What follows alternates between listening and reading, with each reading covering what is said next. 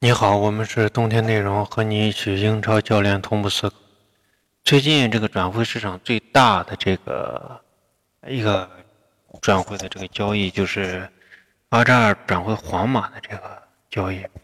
嗯，我觉得阿扎尔离开英超或者说加盟皇马，呃，是，呃，这个这个没办法说是阿扎尔怎么样。就首先你现在看切尔西这个情况，他需要。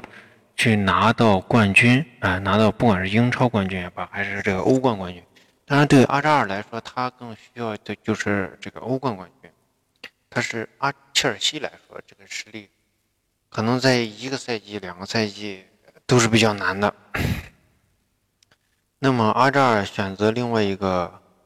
包括他对金球奖的这个渴望，从这个金球奖的渴望，阿扎尔去选择皇马，这个是。可以接受，没有太大的这个问题。从这个整体这个发展来看，所以我们我们觉得，当然这一次我们关于这场转会的话，我们呃也不不没有太多的这个其他的问题，主要就是从这个战术上去呃战术上去解析这个呃未来二皇马这个战术。首先第一点啥？第一点就是这个。以前最早的皇马，就是说三连欧冠、三连三连冠的那个皇马，那个皇马的话，它是总体来说，它那个打法是比较，呃，我认为是落伍的，啊，它是，但是就是说第一个冠军，呃，咱不说第二个冠军，就是齐达内连续两届冠军是吧？连续两届对，第二届冠军是就是完全 copy 的这个，呃，穆里尼奥的这个体系，就是以前。后置型中场，那么第二个、第三个冠军，他为什么还其实还是后置型中场？那么为什么还能赢呢？其实已经被针对了，为什么还能赢呢？那是因为当时英超所有的英超球队，那个赛季的英超球队其实都在一个变化的过程，所以呃就呃输了比赛。皇马还是利用后置型的中场，因为我们当时分析，皇马不可能拿到冠军。主要原因就是他这个后置型的中场已经被破解，或者说已经被针对。但是由于最后这个拉莫斯的这个呃比较狠，直接把对方的这个呃萨拉赫打骨折，然后直接这个利物浦就嗝屁了。所以他那种踢法，虽然说我们说这个这个踢法已经很老套了，但是你具体的他可能是在长期的，例如呃很长时间的这种战术里面。比如你要用这种战术去打联赛啊，那就很难拿到冠军。但是这种联赛在这种比赛呢，这种或者说这种战术呢，它在某一场比赛，它还是有可能拿到拿到胜局的。它是这样一个。所以如果阿扎尔一来的话，这套打法的话，阿扎尔相当于是如鱼得水，因为他呃加上这个克罗斯还有莫德里奇他们的传球中场的这个组织。呃，利用阿扎尔的这个突破，在右左边路利用阿扎尔的突破，然后传中，呃，或者说是在内部的这个进攻，这个未来都是可以想象。呃，而且就是说，我们说克罗斯在左中场传球已经被针对，但是有阿扎尔存在的时候，呃，那你就很难针对克罗斯了，因为阿扎尔本身在克罗斯前面，啊，克罗斯就算你压迫他不让他出球，但是。从右路或者从中场打过打到左边路的这个阿扎尔拿球以后的这个进攻就是很强的，所以在克罗斯的传球和阿扎尔的突破，你的这个右路防守你必然去选择选择一个，因为你不可能说我两个都都兼顾到，两个都兼顾到的时候，你你的这个左路防守必然会出现空档，这时候，呃呃转将球转移到。这个皇马将球转移到右路，这时候就，对吧？就很难防守到位，因为皇马的这个球球员还总体都是很强的。这是他的这个后置型中场。再一个就是我们说的这个，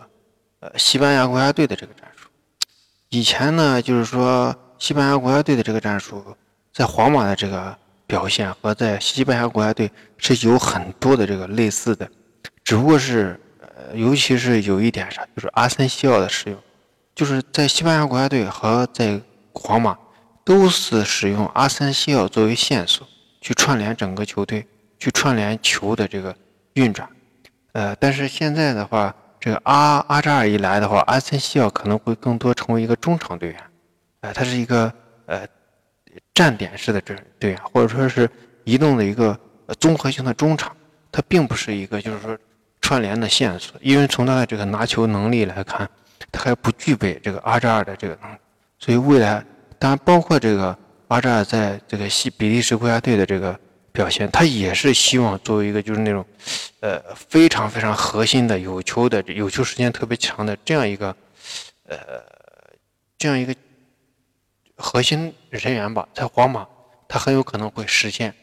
他也，他就说他拿球过程中，他现在就是我们能看到的是阿扎尔拿球以后不断这种突破，是不是形成一个一定的牵制？但是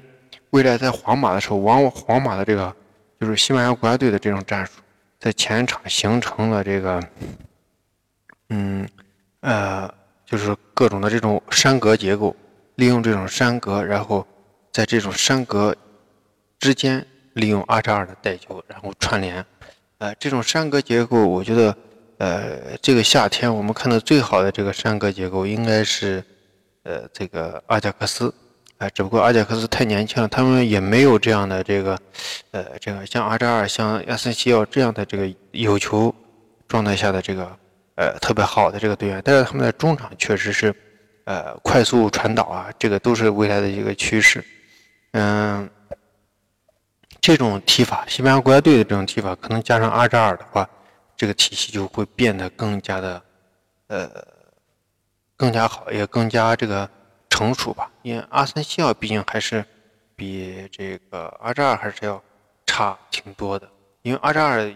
阿森西奥就最终是啥？我只能通过这种战术。但是这个谁？这个呃，这个阿扎尔就更多的选择。例如，我就算这场战术打不赢的、打不通的时候，我我完全可以利用另外就是呃个人的这种突破能力。呃，再一个就是呃。呃，就是这个希达内在